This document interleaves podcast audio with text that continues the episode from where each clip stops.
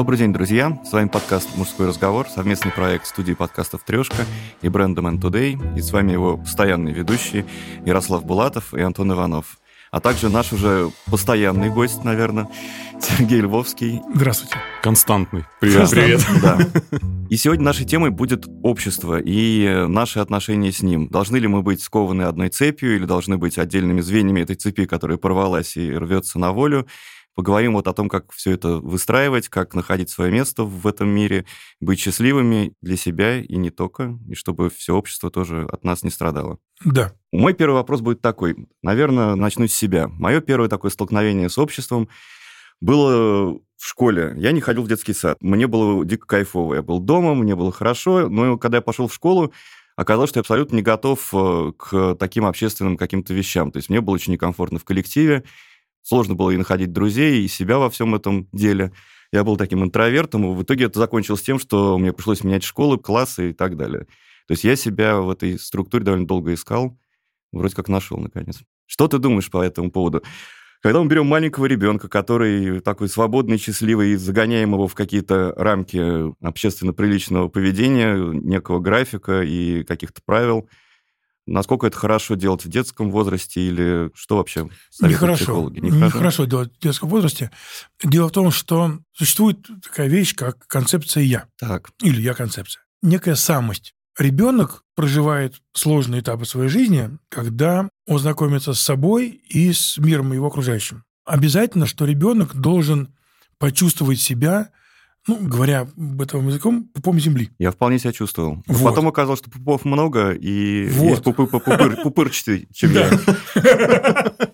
Просто после того, как э, ребенок почувствовал себя пупом земли, ему важно понять, что есть другие люди, у которых есть другие интересы, например, родители. Ребенок э, для себя с большим удивлением обнаруживает, что у мамы с папой есть еще какие-то интересы, не связанные с ним. Для него это большое откровение. Например, для мамы интерес папа, для папы мама. И да, в этой схеме и, тоже ребенок. И, и они удовлетворены друг другом вдвоем. То есть угу. ребенок э, не участвует никак в этой тусовке. Для него это откровение на самом деле не очень приятное. Значит, Еще поначалу, бы. да. Но потом ребенок понимает, что вообще у всех других людей есть свой мир, есть свои интересы, свои потребности, свои какие-то желания, те самые пресловутые границы, их, знаете, 9 штук психологи выделяют. Это кошмар полный. Вот. И, например, навык игры один из ключевых. Угу. Потому что в игре ребенок как раз знакомится с общими для всех правилами поведения и с тем, что у кого-то есть свои интересы, которые могут не совпадать с интересами данного конкретного ребенка. Поэтому очень важный навык для социализации – игра. Но когда ребенок живет в таком комфортном мире, где его самость доминирует, тогда идет перекос в поиске равновесия между самостью, между самоидентичностью и я-концепцией, угу. с одной стороны, и причастностью к чему-то, с другой стороны. Это всегда баланс. Ну, не баланс, это всегда в поиск борьбе, баланса. в поиск баланса. Угу. Он никогда не находится, этот баланс. А, обязательно есть перекос куда-нибудь. Но в момент э, поиска человек научается понимать, как с этим миром взаимодействовать. Это базовые психологические навыки, которые ребенок должен ну, к пяти годам ими владеть в совершенстве. Угу. А в семь лет это прям, что называется, вообще по умолчанию и на автомате. Это навыки просить и отказывать, требовать и высказывать свое мнение, требовать внимания к себе и требовать выполнения потребностей этого ребенка. Угу. При этом учитывая интересы других. И правильно конфликтовать. То есть конфликты – это тоже наука. А ребенок должен научаться. Опять а же, игра должен очень научиться конфликтовать, то есть на примере родителей, то есть он должен смотреть, как вот есть ссора какая-то, но адекватно, да, там ведут себя люди, и адекватно из этой ссоры выходят и мирятся. В, в идеале, да, плюс игра с другими детьми. Угу. Что такое правильный конфликт? Это когда ты четко обозначаешь сначала предмет вообще разговора. 80% споров – заканчивается после четкой формулировки предмет спора. Угу. Это как ну, приведи пример. Ну, мы можем долго спорить о чем-то, потом выясняется, что мы э, об одном и том же думаем, только разными словами. Мы разные смыслы к одним тем же словам применяем. Угу. Там слово «любовь», слово, не знаю, «долг», слово, какое хочешь, любое слово берешь, там, э, и, например, мы спорим с тобой, как правильно делать подкаст, и я говорю, что надо, чтобы, например, мнение эксперта здесь э, не доминировало, а он был одним из э, участников дискуссии. А ты мне говоришь, что а нам нужно делать так, чтобы эксперт мог раскрыть свою точку зрения. Угу. Начинаем спорить, а потом вдруг выясняется, что мы оба заботимся о том, чтобы слушателям было интересно и полезно. Да, и, в общем-то, одно другому не противоречит. И другому не противоречит, да. По статистике, как говорят социальные психологи тоже, 80% споров на самом деле об одном и том же. А остальные 20% споров, как правило, делятся на две части. Либо разная цель, угу. либо разные видения пути достижения этой цели. И когда мы конфликтуем, то мы сначала должны четко понять, о чем мы вообще спорим, Второе, мы должны четко заявить свою позицию, как я это вижу. Потом спокойно выслушать позицию оппонента. Это сложно. Да. Самое главное, безоценочно и не перебивая. То есть дать человеку высказываться. И учитывать то, что у человека может быть другое видение, другой опыт жизненный, и он может по-другому смотреть на эти вещи какие-то. И когда мы начинаем наши позиции озвучивать, и оба кладем на стол, становятся все карты открытыми, то тогда, может быть, действительно я признаю, что моя версия была не самой эффективной пути движения какой-то цели. Может быть, я скажу, что действительно та цель, которую я сейчас пропагандировал, не является приоритетной по сравнению с целями, которые ты описал. И так далее. Вот правильный конфликт – это именно вот так делается. И ребенок должен это впитывать в игре. И, конечно, наблюдая за взрослыми. А люди очень часто конфликтуют, просто декларируя какие-то свои мысли, никак их не соотнося с э, целями и не учитывая интересы другого. Но мы немножко отошли от темы. Да. Существует поиск баланса между самостью и причастностью. И когда ребенок долго воспитывается в закрытой системе, семья, например, тогда его этот баланс самость идентичность находится в перекосе в сторону самости, потому что он себя идентифицирует с малой группой семьей, и в семье поддерживают его я-концепцию, Угу. И ребенок находится в таком гомеостазе очень комфортном. У него все процессы выстроены в этом маленьком мирке. И когда он попадает в мир большой, в группу большую, где много разных интересов, которые никак не учитывают его интерес, где идут борьба за место в иерархической системе. Угу. Любая группа больше 12 человек, сразу появляется иерархия. Не бывает групп от 12 выше без внутренней иерархии. Вот. Поэтому школьный класс, как правило, там больше 12 человек обязательно есть иерархия. И ребенок для себя с удивлением обнаруживает находящимся в каком-то вот борьбе с этой иерархией. Слушай, а если вот э, взять такую, наверное, довольно типичную для нашей страны историю, и опять же дерну одеяло на себя, раз я с себя начал. Если ребенок растет в неполной семье, где, например, нет папы, то есть он не видит споров папы с мамой, есть некая мама, которая, или папа в редких случаях, который, или которая его оберегает и любит, то есть он не видит конфликтов взрослых, он полностью может претендовать на внимание, значит, ему еще сложнее потом в обществе наработать да. эти навыки. Да, ну, то есть, э, на самом деле, это на каждом подкасте мы эту фразу используем, многослойный пирог. Еще бы, мы любим такие. Э, да, и в данном случае этот пирог становится гигантским, потому что там еще психосоциальное развитие добавляется, угу. коряво прошедшее. В неполной семье невозможно нормально это пройти. И, как правило, идет либо вариант гиперопеки стороны э, мамы или бабушек, либо, наоборот, такой экстренной сепарации.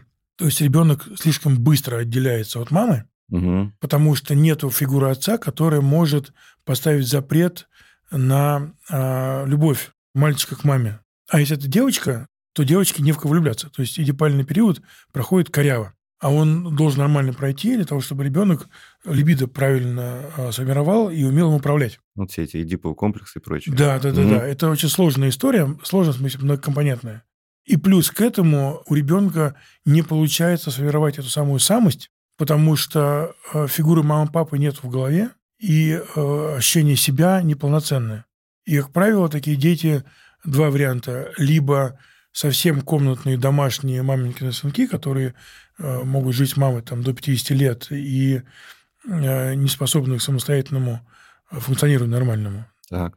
Либо, наоборот, они проскакивают из детства во взрослую жизнь, не пройдя все эти этапы, И потом в будущем э, это может выливаться в такую подростковую психосексуальную функционирование. А, то есть он будет взрослый, он будет вести себя как подросток? То есть у него могут быть слишком резкие суждения. Угу. Как подростки, они э, редко готовы к компромиссам, потому что он стал взрослым, чтобы выжить. При отсутствии фигуры отца у него не было детства. Что такое детство? Детство – это защищенная незрелость. Защищенная с точки зрения, что ты можешь экспериментировать, пробовать жизнь на вкус, и при этом наказание не получать от жизни. Угу. А когда у тебя нет фигуры папы, у тебя нету привилегии побыть в состоянии защищенной незрелости. Ты сразу должен отвечать за свои действия. Ты сразу попадаешь, обычно уличная среда какая-то, и ты там взрослеешь со всеми вытекающими последствиями с точки зрения вот а, мир не будет для тебя безопасным местом никогда. Угу. Ты всегда будешь находиться с этим миром немножко в противоборстве. И в этом противоборстве свою самость обретать. Иначе ты рискуешь раствориться и а, что называется, самоидентичность утерять. Но если возвращаться к нашему первому, значит, с чего мы начали, да, перейдем от моей терапии к теме подкаста. Можно это, как вот это второе было про меня как раз. Можем полечить меня чуть-чуть. У меня не было отца, я рос на улице. Слушай, то же самое, пожмем руки. Да. Да. Это, на самом деле, очень частая история. И... Особенно в нашей стране после 90-х. Да, да, да. Это очень частая история. И, к сожалению, люди редко идут в терапию, Угу. хотя это лечится. Но лечится тяжело, потому что нужно прожить заново все те вещи. Потому которые... что у меня лично вот повышенная потребность в безопасности, в чувстве безопасности и так далее. После этого всего конечно, резкое конечно. недоверие ко всему. Конечно. Но я не знаю, как это лечить, я не готов. Просто, просто защиты... Ладно, нас вылечит когда-то с тобой. Просто защиты формировались в тот период, когда ребенок должен был быть, по идее, в режиме защищенной незрелости, то есть в детстве, а у него не было защищенности, Угу. незрелость была, защищенности не было. И поэтому защитные механизмы выработались очень э, жесткие, резкие. И э, дальше мы ими пользуемся всю жизнь. Но если возвращаться к тому, с чего мы начали, Давай. конфликт э, общества и личности можно сформулировать так, что общество требует от нас, чтобы мы в нем растворились, следовали всем тем правилам, которые общество выработало. Тем самым мы формировали некую предсказуемость, управляемость, Удобность. удобность, да, да, да, для общества. И вся культурная среда направлена на поддержание такого поведения. А удивительным образом такая концепция была классной, когда жизнь текла медленно и изменений было мало. Это не наш случай, я боюсь. Абсолютно. То есть, когда мы жили, там, какое-то племя, в какой-нибудь тайге или где-нибудь там, не знаю, в, в джунглях, И из поколения в поколение по одному сценарию всё сотнями лет, все Ага. одно и то же, ничего не меняется. Тогда это все работает очень хорошо. Тогда э, эти яркие индивидуальности, они, конечно, молодцы, они могут колесо придумать вдруг, но они много дают проблем, и это колесо, по большому счету, нафиг не сдалось, потому что уже Нарушает Ну, привычный уклад. без например. него как бы научились. Ну, э, да, всё так да, работает. да, всё так работает. А когда вдруг происходят изменения во внешней среде, и они влияют на изменения внутренние, тогда нужно адаптироваться. Мгм. Чтобы адаптироваться, нам нужно как-то мутировать. То есть надо как-то менять поведенческие модели, какие-то модели взаимодействия э, и так далее. А, а где брать новые-то? Что значит менять? Значит, надо от, от старых отказываться, новые приносить. А где эти новые взять-то? Вот для этого нужны э, всякие чудики, которые э, не хотят ходить в ногу, которые страшно неудобные, которые у которых я-концепция как раз развитая, Мгм. и самоидентичность развита, и они часто бывают такими непринятыми обществом людьми. Ну, потому что они нарушают устои и традиции, общество их отторгает. Но они особо ценные, потому что они показывают другие возможные тропинки. Слушай, они как сейчас ты- катализатор каких-то реакций выступают. Ну, они, Отчасти. Как да, э, Ментос в Кока-Коле. они, они и катализатором, и таким как бы, фонариком, который смотрит в сторону. Мгм. То есть нам всем хочется, чтобы прожектора все светили по пути исследования, освещали нам путь, куда движется наш паровоз там, да? А они почему-то сильно норовят куда-то в сторону, значит, э, залезть. Ты натолкнул на такую мысль, э, вот за последние там 10 лет, наверное, если культура, да, то мы говорим и о кино, и о театре, и о всем, э, собственно, вот этом. И если мы посмотрим, в 90-е были ценные боевики, ну, такие вот, э, потом уже там это до абсурда дошло. А после этого э, стали героями, то есть какие-то неординарные личности. Доктор Хаус, Шерлок Холмс, вот новый фильм, да, там с... Э, Шелдон Купер. Шелдон Купер, да. И как бы вот эти их товарищи начали как раз-таки превозносить, почувствовало общество, что они очень много привносят. Ну, тот же Цукерберг, да, там сейчас э, все перевернулось, IT-специалисты, это считается круто, да, потому что меняют мир э, буквально. Да. То есть общество, значит, заметило это и начало начало Потребность, адаптироваться. Да, потому что появился дефицит. То есть как работает этот механизм? Сначала появляется дефицит какой-то, из дефицита рождается потребность, из потребности рождается целеполагание, то есть мы решаем, как нам эту потребность закрывать, угу. планируем путь, как к этой цели прийти, движемся, потом тестируем результат. Мы получили то, что мы хотели вначале, или не то. Если не то, возвращаемся обратно, корректируем цель или путь к цели, и опять все это выстраивается. Происходит так у человека, так происходит и у малой группы, и большой группы, и у всего общества. Понятно, что общество получило запросы на быструю подстройку к стремительным изменениям, которые происходят. Цифровая революция э, сделала нас зависимыми от гаджетов и от гигантского потока информации, с которым как-то нужно управляться. Поэтому люди, которые управляют этой информацией, стали особо ценными. Если до этого были ценны производственники, ну, такая производственная революция к чему привела, да? То сейчас э, те, кто раньше додик комнатный звался города, да, а сейчас э, завидные женихи, э, супер IT-специалисты. Да. За ними все гоняются. Но если бы не было этих фриков, которые в конце 80-х, я сейчас помню, как мы ходили, я занимался значит, городом боксом, а далеко от нас там был значит, э, дворец пенсионеров, пионеров, вот, где они, значит, паяли там какие-то схемы смешные. Они были кибернетиками. Да, да, да, да. И потом выяснилось, что они двигают вообще общество вперед, и только они двигают на самом деле. Смотри, вот мы говорим о том, что общество нам навязывает некие хождения маршем туда-сюда по готовым рельсам, но перечисленные IT-гуру, там будь то Стив Джобс, там Билл Гейтс, Цукерберг, Илон Маск и же с ними, если посмотреть, никто из них, например, э, в том возрасте, когда это принято, не закончили вузы. То есть они бросили их и пошли развивать свои идеи. Это уже некий, пусть да. не бунт, но какой-то шаг в сторону. Я к чему? Значит ли, что время, в котором мы живем, время диких перемен, время постоянного шторма, оно скорее для тех, кто не ходит строем, скорее, скажем так, не для отличников, которые делают уроки и планируют вот это свое образование вперед на несколько шагов, скорее для троечников, которые привыкли вылезать из какой-то вечной жопы, которые не сделали уроки, но умеют придумать вариант, как выкрутиться из сложной ситуации. Такие люди а, были всегда. Угу. Но если раньше их сжигали на кострах, за то, что они там предполагали, что не, Земля от центра Вселенной, то сейчас к ним относятся чуть более толерантно. Просто э, наше общество стало поддерживать. Вдруг общество поняло, поняло, осознало, что эти ребята ценны, что они не разрушают устои, нет посягательства на какие-то фундаментальные ценности, а есть попытка протестировать устоявшиеся нормы на актуальность и на вообще своевременность. А это первое. И второе, они помогают открывать новые континенты. То есть все, кто сидят у себя в своем маленьком племени и палка-копалкой ковыряются и выращивают кукурузу, как то делали тысячи лет до него его предки, он, конечно, гарантированно эту кукурузу будет выращивать и дальше. Вопрос, откроет ли он э, Америку и сможет ли он помимо кукурузы выращивать еще что-нибудь или нет.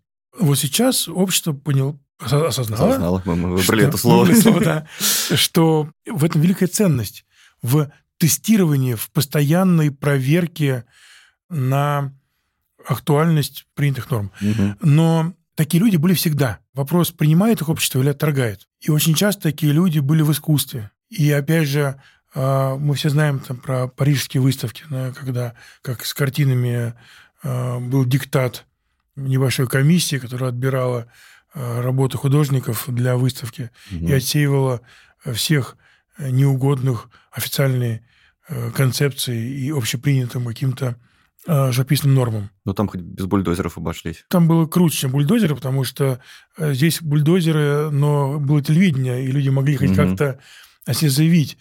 А, а в те века, когда это все было, там себя не повесили твою работу на выставке, то тебя никто не знает и возможности развития синего нету никакой.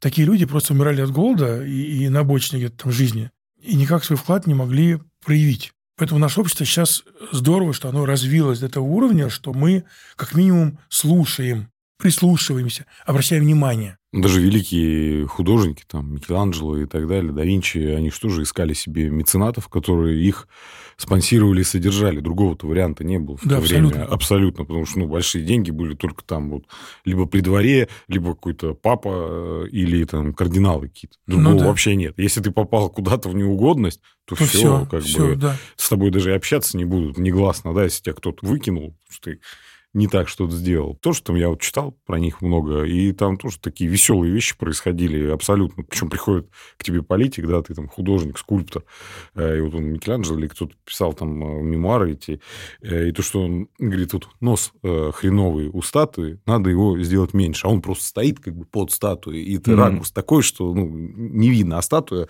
будет стоять ну, там, напротив как бы помоста. Ну, он не стал даже спорить. Он взял крошки мраморные, из-под статуи долотой, говорит, ну, вы поднимитесь, сейчас вы покажете, как надо сделать, да, чтобы вам лучше видеть. И вот он поднялся там с этим э, кардиналом или папой, я не помню, и он говорит, вот тут и вот тут. Он там, ну, долотом там просто в руку постучал, грубо говоря, в руке крошку там посыпал из руки. Говорит, ну как теперь? О, теперь идеально. Он, ну все, спасибо большое за вашу мудрость, да, там, ну как бы они и тогда приходилось играть, приходилось угождать, как это, soft skills. Слушай, ну это вечная схема. Не папа, так папик кто-нибудь вытянет. Мы э, обсудили, что нужно обществу от таких людей, которые вот двигают его, кидают какие-то дикие новые идеи. А что нужно лично нам? Может быть, нам лучше и сидеть в племени, ковырять палкой тысячелетиями и не болтаться вот в этой вечной... Ну, может быть. Тут, тут, тут нету правильно, неправильно, нет хорошего, плохого. Есть готовность человека идти против течения или неготовность. То есть коллаборационизм, соглашательство – это не ругательство. На самом деле, ну почему нет? Я э, хочу быть в, там, в общем потоке. И мне нравится, что я действую социально одобряемыми значит, способами. И что социум меня принимает, поддерживает, и я пользуюсь благами этого общества mm-hmm. в ответ на то, что я действую социально приемлемым способом, я от общества что-то получаю. Но все равно каждый же из нас, наверное, в первую очередь должен думать про себя, а не про общество. Конечно, конечно. Вопрос, что ты считаешь благом для себя. Угу. То есть, если я больше хочу получать от общества, от общества угу. тогда мне нужно соглашаться со всем, что оно делает. Потому что тогда я от него завишу, получается. И я попадаю в зависимость от него, угу. но мне это не расстраивает, потому что мне здесь тепло, кормят э, три раза в день. А если я обществу кидаю вызов, что называется, угу. это может делать явно по-бунтарски, как какой-нибудь там рок-музыкант, не знаю. Да. А, а можно просто, говоря этому обществу, что ты знаешь, дорогой, мне тебе ничего не надо. Вот прям совсем. И наоборот, я могу что-то тебе дать. Может быть, какое-то новое видение чего-то. Угу. Может быть, какие-то вопросы позадавать, которые тебе раньше на ум не приходили, дорогое общество.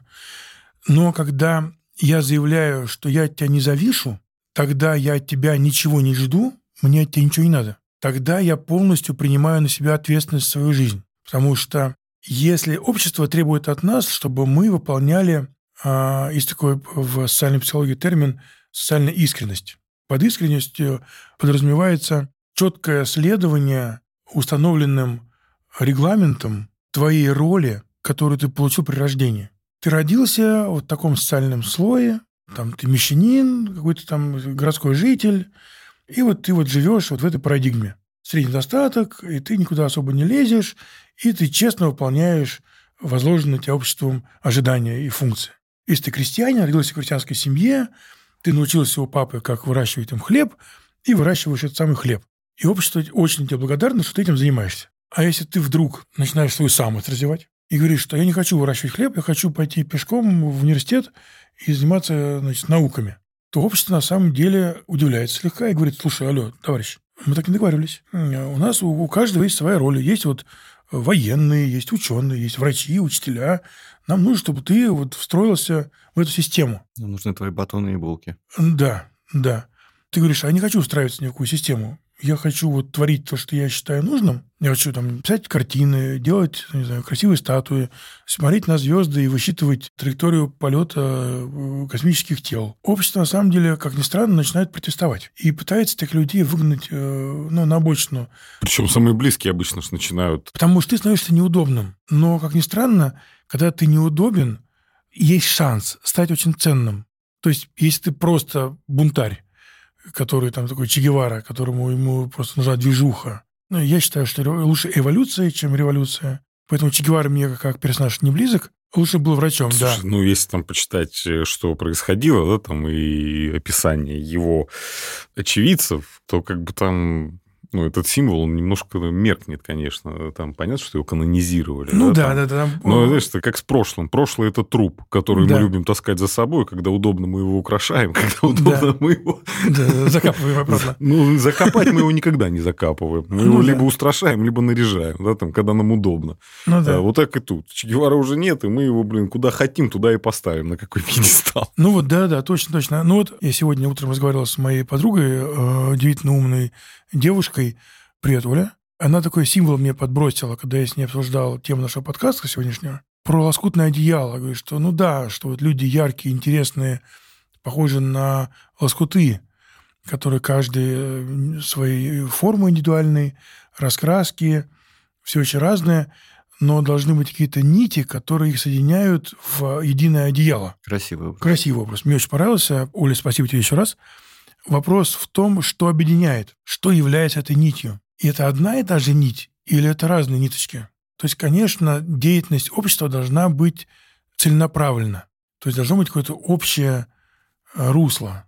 Потому что если каждый человек в обществе будет такой яркой индивидуальностью, вместо реки получится болото. Угу. Но, с другой стороны, нам нужны Зарданны Бруно и Сахаровы. Те, кто путает берега. Да, те, кто путает берега, потому что, может быть, они найдут новое русло. Ну, несомненно, но эволюция же позаботилась о нас э, в этом плане и сделала практически 95% людей, собственно говоря, более стабильными и устойчивыми, а вот 5-10% они как раз и выходят за, ну, из нормы. Но тут есть и другая, да, там и психические расстройства. Все же это, по сути, девиация. Есть стандарт какой-то, да, который удобен, который предсказуем, который не вымрет. Они всегда пойдут, соберут ягодки, да, там, э, вспахают землю. А есть вот какой-то процент людей, у которых свербит. Э, и стали они такими там от природы или социально, ну, грубо говоря, их изменила жизнь и взросление. Я же говорю, эволюция позаботилась, хоть в психологическом, как и в психиатрическом плане. Да, да, да. Ну, это, да, это интересно, как это все происходит, потому что... Потому что, мне кажется, мы многого не можем осознать своим небольшим там кругозором. Да. Но интересно то, что первая мысль, о том, что высокую пользу обществу могут приносить люди, которым на самом деле на это общество наплевать. Что значит наплевать? Это грубая фраза такая, как бы, да? Да нет, это правильно, мне кажется, фраза как раз-таки. Потому что, ну, если мы возьмем невротические, да, стандартных людей, да хрена не клали на общество и на пользу, в принципе. Они хотят забраться просто, ну, вскарабкаться на какую-то вершину социальную, а с той вершины-то особо, мне кажется, пользы-то не принесешь в плане революционной. Нет, ну, невротическое это другое. Лучше... Ну, ладно, не будем туда закапывать. Ну, в общем, Здесь я скорее виду... про то, что если тебе не наплевать на общество, будешь очень много на него оглядываться, и, наверное, да. многие свои идеи слишком причешешь, да, и они не будут срабатывать. Да. Адаптироваться да. будешь слишком к нему. Ты, потому что ты от него что-то ждешь. То есть почему тебе не наплевать? Потому что какую-то потребность общество закрывает мою. Угу. А если мне от общества ничего не надо, то я даю. Я готов давать, а не брать. Если мне надо от общества, я больше беру. Угу. Если мне общество не нужно как таковое, я могу спокойно без него обойтись, тогда я готов давать бескорыстно. Ну, я бы не назвал это давать бескорыстно. То есть это для общества как раз-таки получается бескорыстно. Не то, чтобы этот человек дает, он производит то, что ему хочется, как мне кажется. Да. И если это подходит, общество это берет. Если нет, да ему плевать. Он это готов выкинуть или положить на полку. Это ему принадлежит. Мне кажется, вот более правильная такая концепция. Может быть, но как быть, например, с людьми, которые э, ставят под сомнение какие-то общественные системы взаимодействия? То есть человек смотрит со стороны и говорит, ребята, а вот мне кажется, что вот если вот так-так будете делать, то как-то вы быстрее к цели придете. Или вы более эффективно будете ресурсы использовать. Или у вас меньше будет багов в системе, если вот вы систему взаимодействия выстроите иначе, не как сейчас. Ну, тут, мне кажется, опять вот этот слоеный пирог, потому что человек, который занимается вот этим выстроением коммуникации, как мне кажется, как это происходило на моих глазах, он видит какой-то процесс э, более технический, там, который как раз-таки придумали люди, да, там, с такой структурой личности, которым плевать на общество. Он видит процесс и перекладывает его на систему взаимодействия с людьми. Но опять же, это мое видение, то есть, может, я и не прав, но мне плевать. Значит, это ценный для общества Шутка. Здесь еще очень важный момент – уровень ответственности. Потому что чем больше я развиваю самоидентичность, чем сильнее у меня сформирована эта самая я-концепция, тем меньше я склонен перекладывать ответственность свою жизнь на кого-то еще. Угу. И не только на свою жизнь, но и на то, что происходит вокруг меня. Например, если взять общество, где поддерживается вот такая идентичность человека, где приветствуется его индивидуальность, там люди очень ответственно подходят к городской среде, например, или деревне. Вот катаешься по деревням там, Швейцарии или по деревням там, Германии, они же вылизаны. Такое ощущение, что они только тем занимаются, что-то подметают, скребут. Так этим занимаются сами жители. Но у них общество очень структурированное, очень регламентированное, очень жесткие правила. Подтверждение твоих слов. Я видел скриншот э, экрана в Швейцарии, в какой день, какой мусор, в какой час надо выбрасывать. Если ты не уложился, Я скажу больше. Штраф. Я, я значит, когда учился в бизнес-школе э, в Цюрихе, я жил в семье значит, швейцарской, Так. в деревушке небольшой под Цюрихом. У них было шесть мусорных ведер. Они пакетик из-под чая ножничками отрезали на три части. Они не ждут от общества, что общество за них что-то сделает. Мгм. Вот моя улица, я за нее отвечаю. И насколько там чисто, насколько там вообще приятно находиться, отвечаю только я и и мы соседи. И поэтому там все стерильно. А мы ждем, что за нас общество что-то сделает. Придет дворник, мэрия должна что-то решить, почему, значит, э, в- там наши э, руководители что-то там вовремя не... При том, что в этих обществах там все очень структурировано, все очень жестко, значит, расписано, как чего где. Если ты погулял с собачкой, собачка твоя нагадила на газончик, ты какашки не убрал, то 25 человек в полицию позвонят. То есть там гораздо все жестче. Но при этом ответственность за жизнь э, государству никто не отдает. Мгм. Я сам отвечаю за свою жизнь.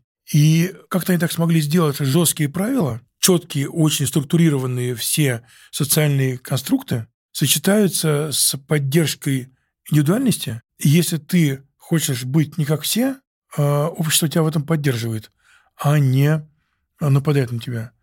То есть посмотрим на общество такими-то восточных стран, там, где яркой индивидуальностью быть как бы сложно. И при этом ответственность ты на себя не берешь. Ну, это как с армией, слушай, получается. Как с армией, да. Безобразно, зато однообразно. Я не думаю, начальник думает. Да. Все предсказуемо, но все хреново.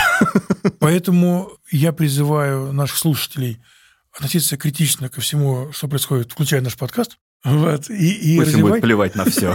плевать на все. Главное слово этого подкаста. Вот, и э, нужно проживать свою жизнь.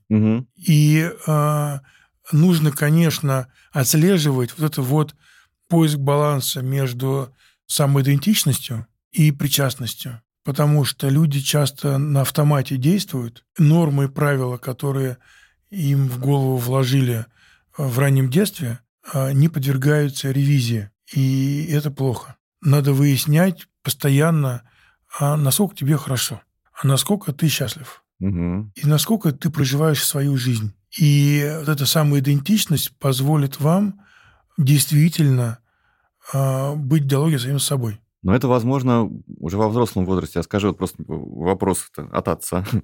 Как быть в этом случае детям, которые в любом случае находятся в школе, где, наверное, вот эта самая идентичность в значительной степени загоняется в какое-то прокрустовое ложе готовой системы?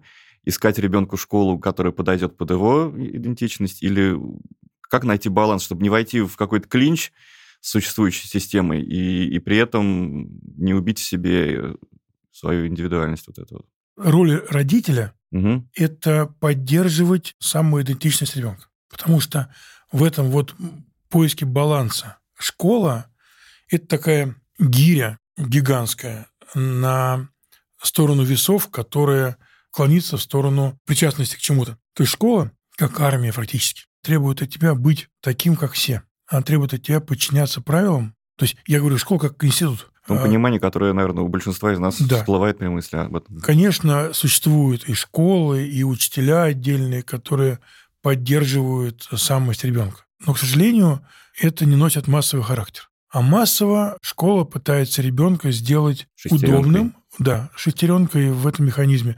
Она пытается ребенка сделать удобным для себя, угу. а, управляемым элементом конструкции. И роль родителей быть гирькой в противоположном чаше. Чаша. Ну да, я представляю себе эти качели, когда угу. доска, на которой посередине есть точка опоры, и дети вдвоем катаются. Вот эта вот школа – это такой 250-килограммовый, значит, сумаист, который сидит, и бедный ребенок, значит, корячится на противоположном конце этого бревна качельного, и шансов этого сумаиста победить ребенка в одиночку точно нет. Угу. Поэтому семья должна обязательно помогать ребенку.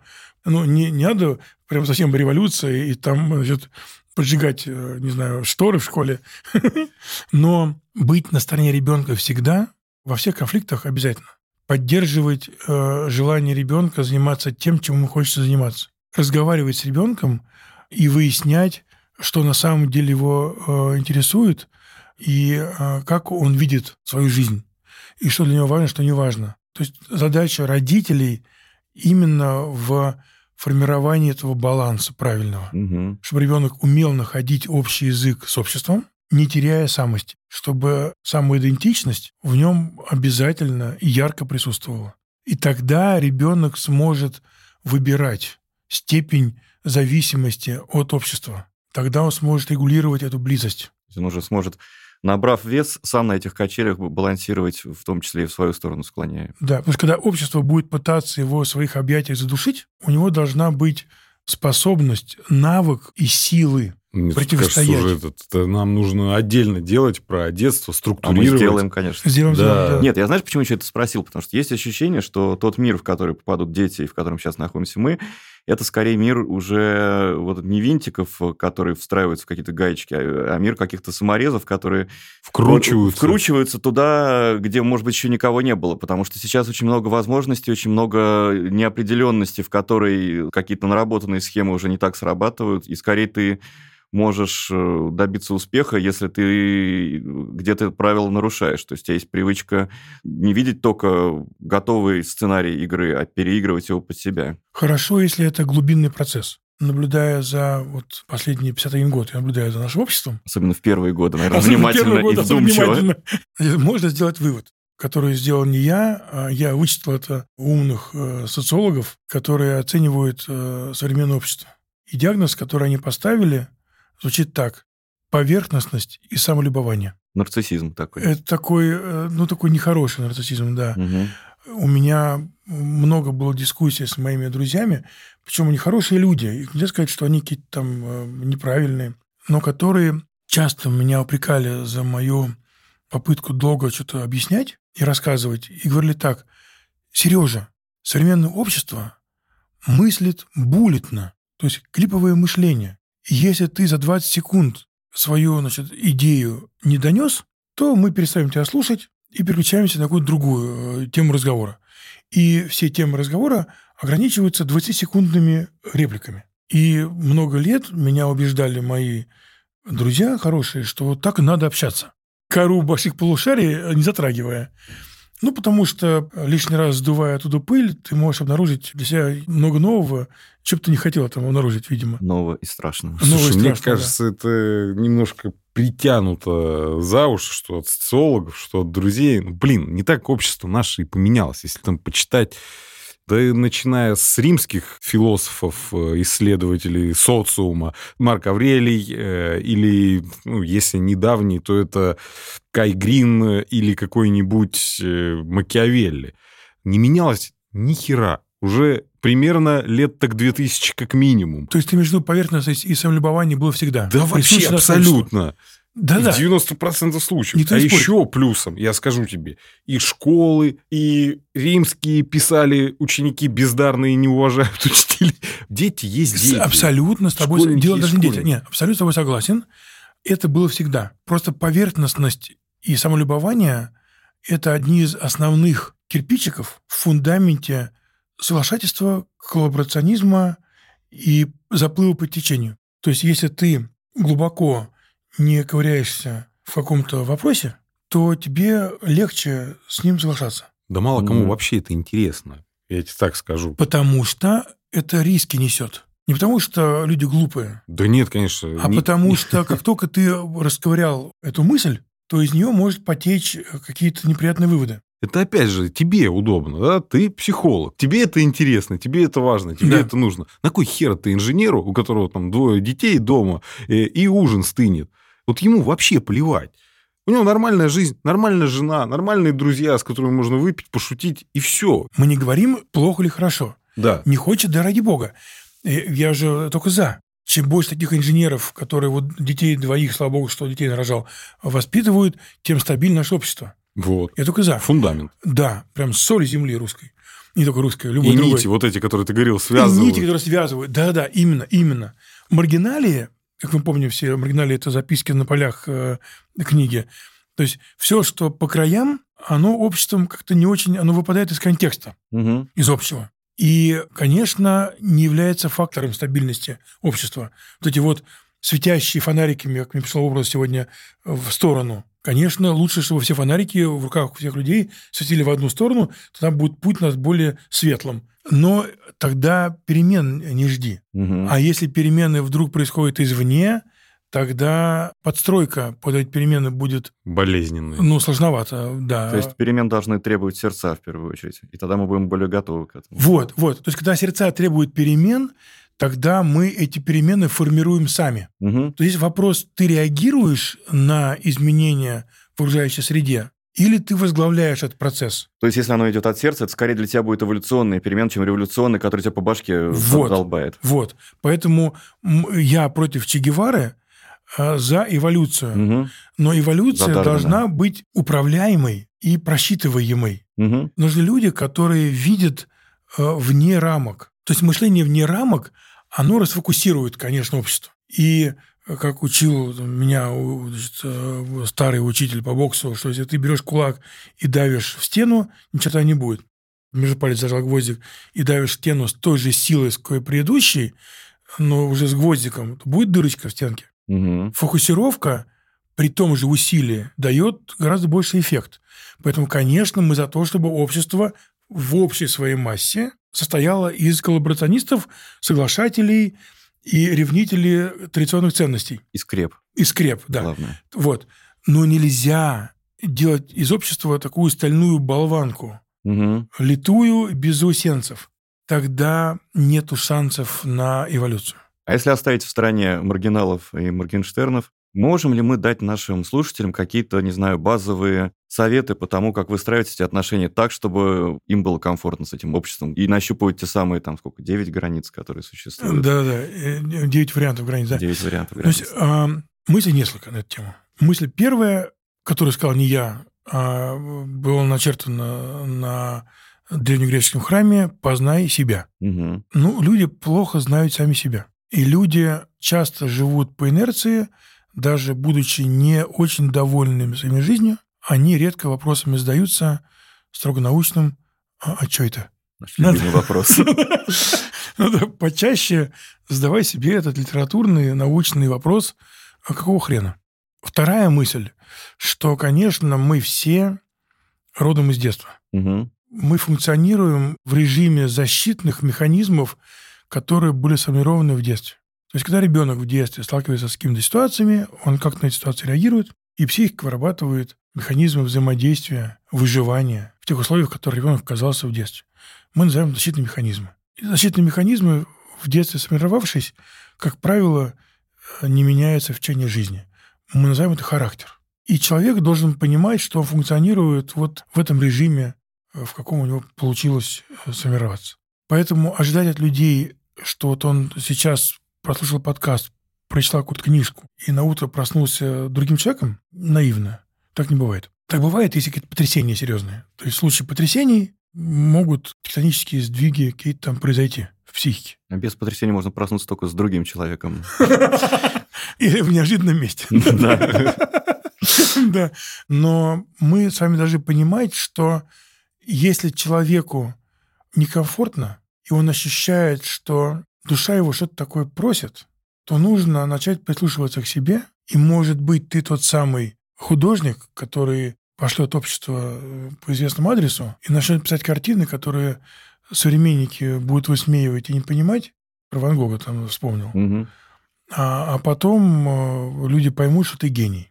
Или что ты можешь быть Циолковский. Представьте себе Циолковский в 19 веке, блин, в маленьком доме в деревенском Сидиче карандашом выписывал формулы полета в космос. Самолетов не было. Если вы будете сами в себе этого Циолковского внутреннего душить, потому что нужно ходить на работу каждый день, потому что быт, потому что э, традиции, потому что семья, дети, теща, шашлыки по воскресеньям, ну, тогда Циолковских не появится. Угу. Но если вы Циолковский, то нужно быть готовым, что общество вас не очень будет принимать, потому что вы некомфортны. И вот эта дилемма, которая вечно с нами. И возвращаемся к лозунгу нашего сегодняшнего подкаста.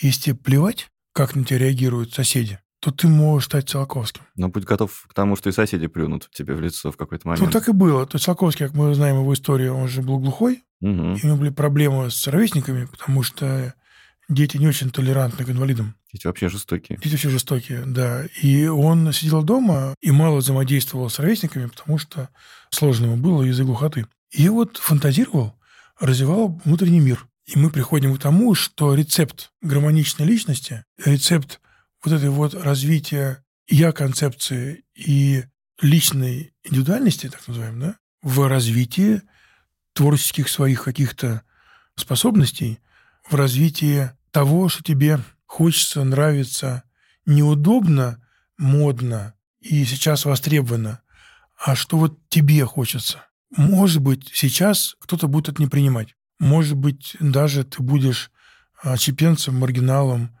и выкинут из контекста, и будешь а Ван Гог или Циолковский. Но только такие люди формируют движение общества вперед. И им было плевать на общество, но они были его двигателем. А если ты коллаборационист, соглашатель, то ты будешь фундамент, но фундамент не очень подвижная конструкция. Ну, без него невозможно. Если все будут Циолковскими и Ван Гогами, то общество рухнет, потому что некому будет хлеб печь. Ну да, возвращаясь к теме Циолковского, никакая ракета не взлетит без этой вот очень устойчивой стартовой платформы, на которую она должна опираться, от которой должна оттолкнуться и, и устремиться к звездам. Вася Слесарь, который выточит на станке болванку. Да, да. потому что никакая нахрен концепция, идея без да. ее реализации не стоит да. ломаного гроша. Поэтому, опять же, мы э, ни в коем случае, ни в коем случае не говорим, что это лучше, это хуже.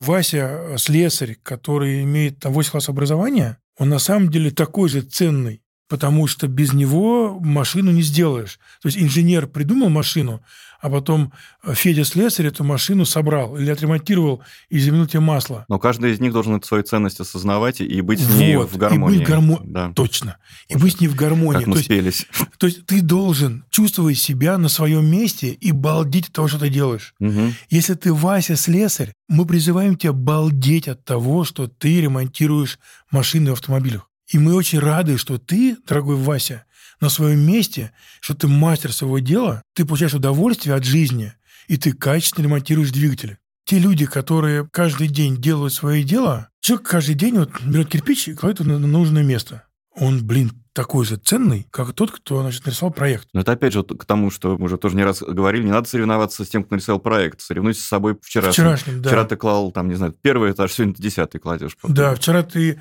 Такой у тебя был процент, когда тебе нужно было вернуться, что-то переделать. Угу. Сегодня этот процент стал меньше. Главное, чтобы ты балдел от этого. Но не нужно быть снобом с точки зрения каменщика. То есть, если ты классный каменщик, не нужно фыркать а, надменно, глядя на стилягу, который, значит, надел на себя какие-то смешные штанцы, чуб, значит, э, набриолинил. Угу. Вот, э, и что он выпадает как стиляк э, гнобили в СССР в 60-е годы. Потому что эти стиляги тоже ценные, они этому обществу зачем-то нужны. И этот каменщик, и этот стиляга, и инженер, и слесарь, который машины ремонтирует. Вот так общество живет. Но общество почему-то любит, чтобы все были вот одинаковые. А мы призываем поддерживать инаковость и нормально воспринимать и то, и это. Пусть расцветают все цветы. Да. Ну что ж, друзья, мне кажется, вы прослушали подкаст, который войдет в Книгу рекордов Гиннесса по количеству слов «плевать». И чтобы закрепить этот успех, хочу сказать, что неважно, плевать ли вам на общество, главное, не плюйте на себя, пожалуйста, и слышите всегда какие-то свои личные желания, ищите гармонию и будьте счастливы. С вами был подкаст «Мужской разговор». Сегодняшний наш гость Сергей Львовский и его постоянный ведущий Ярослав Булатов и Антон Иванов. Спасибо, друзья, что были с нами. Это был подкаст Man Today «Мужской разговор». Слушайте нас на всех стриминговых платформах, пишите комментарии, ставьте лайки, рассказывайте о нас своим друзьям. Это нам очень поможет чувствовать, что мы делаем что-то важное. И, конечно, подписывайтесь на наш телеграм-канал. Там вы можете найти дополнительные материалы, конкурсы, наши фото. Впереди у нас еще много важных и интересных тем для разговоров. До встречи, друзья!